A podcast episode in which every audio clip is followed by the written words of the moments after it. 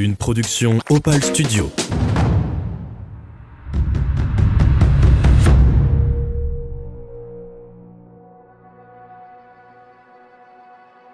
Le stress commence à redescendre.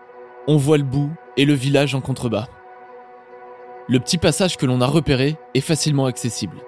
On bascule de l'autre côté de la montagne sans souci. Il y a même une marque bleue sur la roche qui nous indique le nom du village. On est rassuré. On descend quelques mètres et là on a deux options.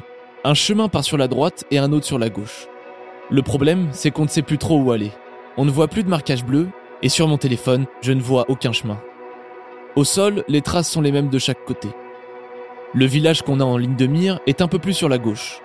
On prend donc la décision de tourner à gauche, là où la pente est la plus raide.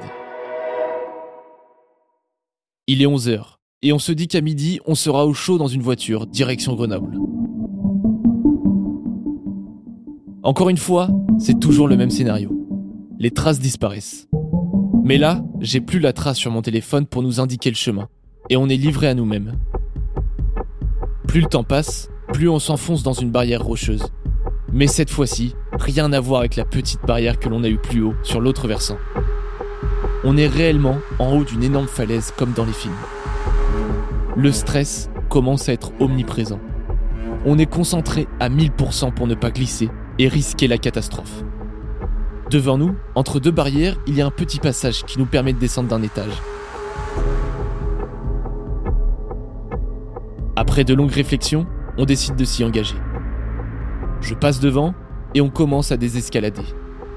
Le temps semble s'être suspendu quelques instants.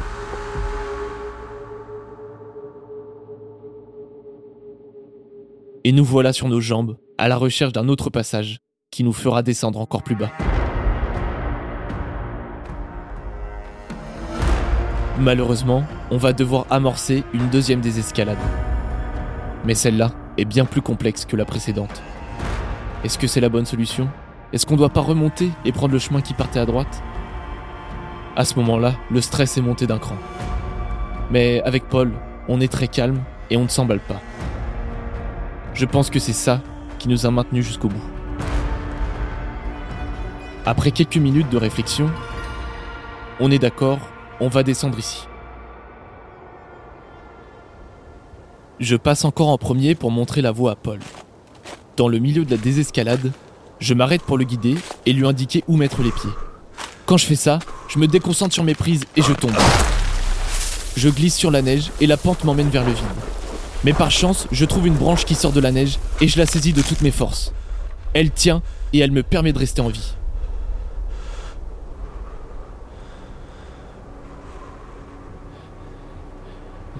Je reprends mes esprits et je me positionne sur des appuis bien solides au cas où Paul fait la même erreur que moi. Quelques secondes après, pas manqué, il tombe au même endroit et je le stoppe dans sa chute. Ouah, ce qui vient de se passer, c'est digne d'un scénario de James Bond. Mais là, c'était bien réel et on ne réalise pas sur le coup. Malgré tout, on a réussi de nouveau à descendre d'un étage. Mais on est encore loin du village. Il nous reste une dernière faille à trouver pour ensuite descendre sereinement jusqu'à la civilisation. Seulement là, on est bloqué. On ne pourra jamais remonter ce qu'on vient de descendre en tombant. On n'a plus le choix que d'aller vers le bas. On se lance alors dans la recherche d'une dernière brèche. Le doute s'installe de plus en plus, et on commence à croire qu'on est bloqué. Il est midi 30, et ça fait presque une heure qu'on cherche une solution. Paul commence à dire qu'il faut appeler un hélicoptère pour venir à notre secours. Personnellement, je n'aime pas du tout cette solution. Ça serait le signe d'un réel échec de l'aventure. Mais si aucune option se présente à nous, on n'aura pas trop le choix. Cependant, il ne nous reste qu'une option avant d'appeler les secours. Retourner à l'endroit de la chute et regarder plus en détail là-bas s'il n'y a pas une petite piste. On y va et je vois au loin une petite brèche. Je dis à Paul de m'attendre là et si jamais je reviens bredouille, on appellera l'hélico. Je m'engage dans la petite brèche et après plusieurs mètres, je vois un espoir. Un petit passage où on peut passer. En plus de ça, je vois une marque bleue. Ça y est, on est sorti d'affaire. Je demande à Paul de me rejoindre et on commence à descendre et tout se passe bien. Le soulagement quand on voit une descente en ligne droite qui nous emmène directement dans le village. on peut enfin le dire, on est sain et sauf et on va pouvoir être à Grenoble à temps pour rentrer chez nous.